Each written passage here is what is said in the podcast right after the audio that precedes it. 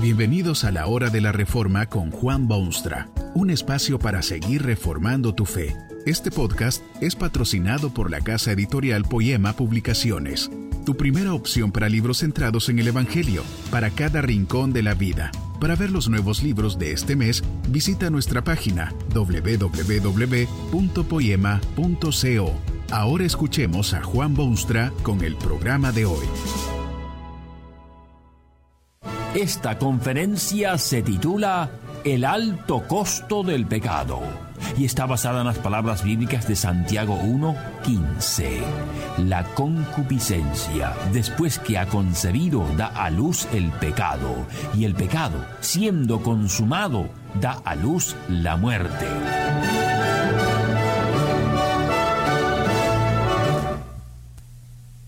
El pecado no es barato, ni económico, ni conveniente para el hombre. Su costo es elevadísimo y quien lo comete lo paga.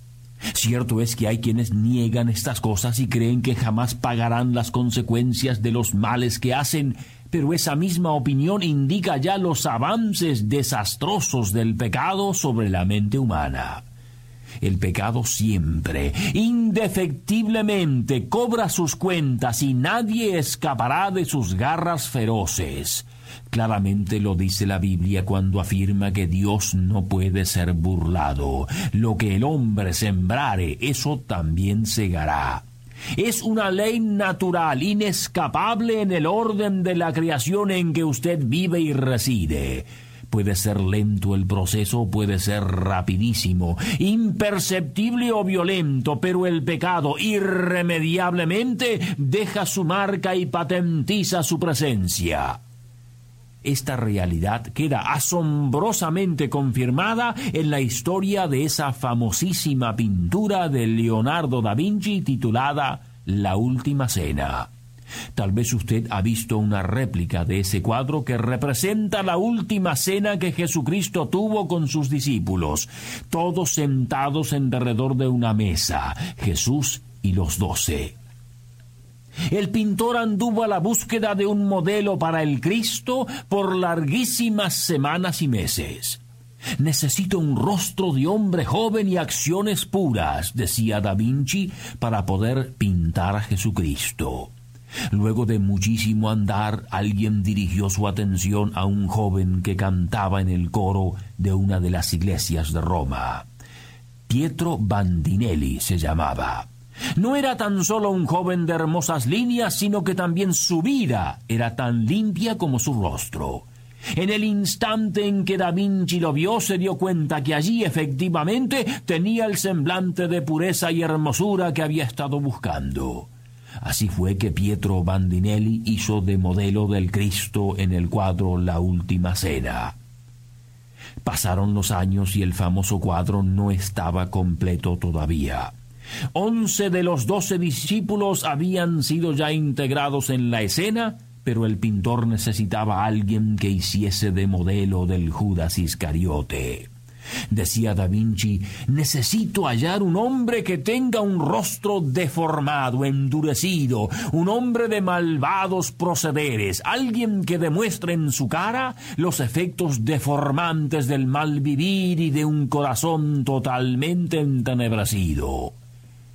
Por todas partes buscó Da Vinci a su Judas y por largo tiempo. Por fin, cierto día en las calles de Roma, se encontró con una mísera criatura, un mendigo vestido de harapos y rostro envilecido. Tan repulsivo era su aspecto que hasta el mismo Da Vinci sintió algo así como disgusto en su interior pero sabía que ese era su hombre para que hiciese de modelo del Judas traicionero. Rostro más degenerado sería imposible encontrarlo el mendigo hizo de modelo de Judas.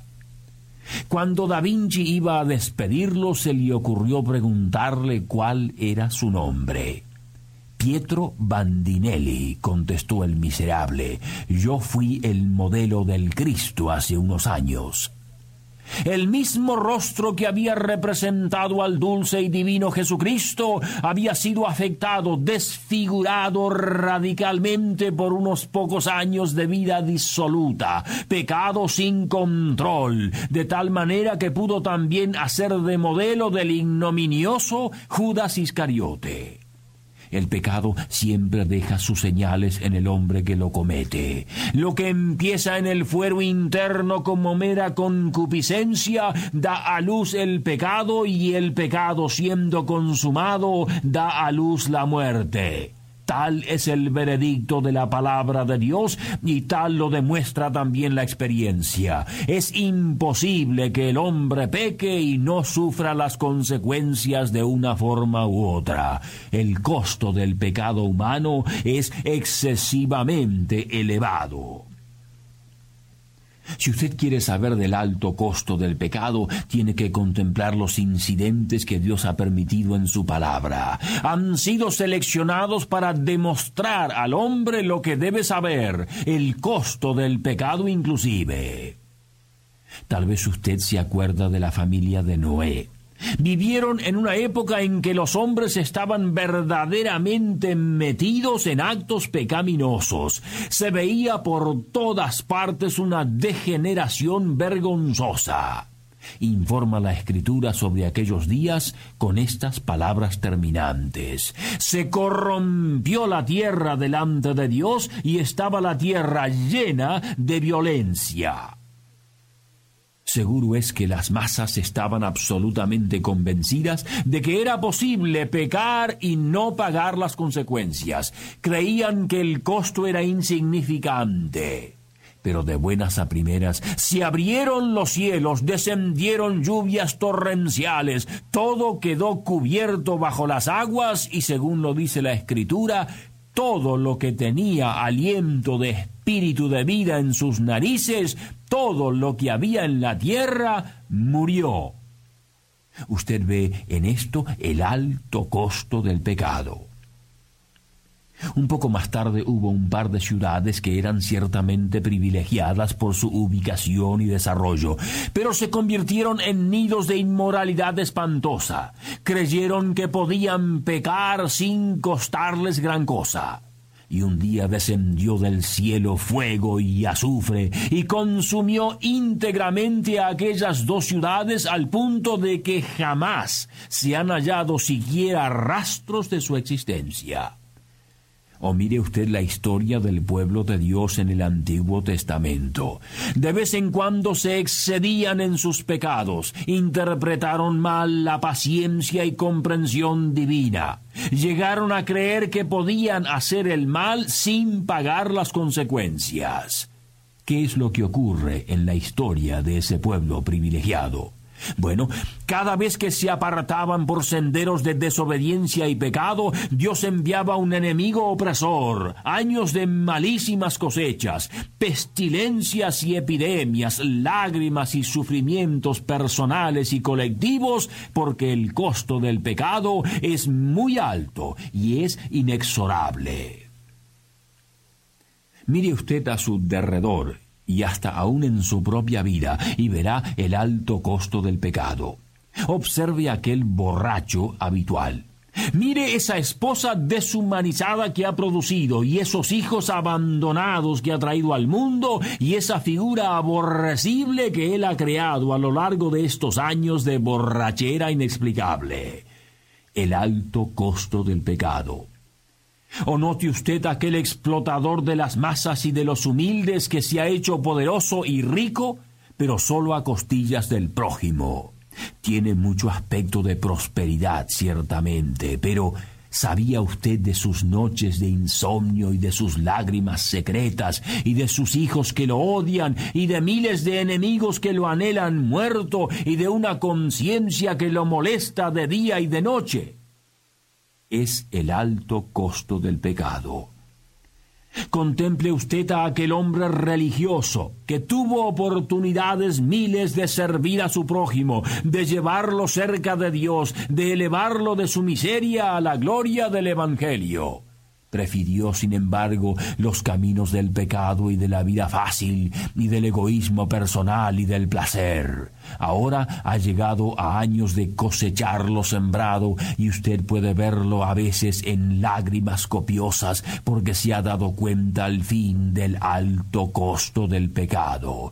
Miles de almas que nada saben del camino de Dios, que jamás han oído de Jesucristo que puede sanar los espíritus. Está bien y sabe que ya poco puede hacer. Ese es el alto costo del pecado. Usted se ve rodeado de evidencia abundante que le demuestra claramente cuán alto es el costo del pecado.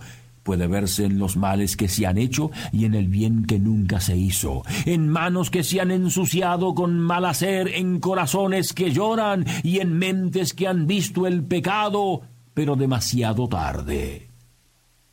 Pero si usted de verdad quiere ver el alto costo del pecado, tiene que dirigir sus ojos en otra dirección. Mil excusas podrían quizá explicarle los daños que usted ve en sí mismo o en su derredor.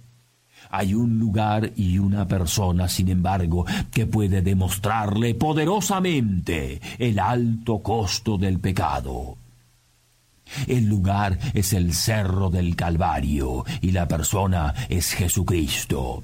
Jesucristo no era un mero hombre que había sido crucificado por sus ideales o caprichos o ideas revolucionarias. Era el Hijo inocente, puro, santísimo de Dios. Jamás cometió pecado alguno.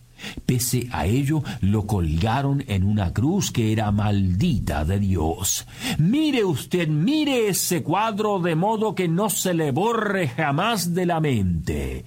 Aquel agonizante Jesucristo está en aquella cruz a raíz de su pecado. Tan alto es el costo del pecado que él tuvo que venir desde el cielo glorioso a esta tierra contaminada y dejarse manosear por viles traidores y ser clavado en una cruz para pagar el alto costo del pecado. En aquella cruz está la solución al escabroso problema del pecado y su alto costo. No solo puede usted ver allí los efectos desastrosos de su pecado, sino que también puede hallar allí perdón completo de todos sus pecados. Cristo pagó el alto costo del pecado para que usted fuese libre de toda deuda. Que este mensaje nos ayude en el proceso de reforma continua según la palabra de Dios. Si quieres profundizar en la exposición bíblica, puedes buscar más recursos en www.poema.co. Allí encontrarás libros que te ayuden a entender la palabra de Dios y aplicarla a tu vida. Poema, el Evangelio para cada rincón de la vida. Nos vemos en el próximo episodio de La Hora de la Reforma con Juan Bonstra.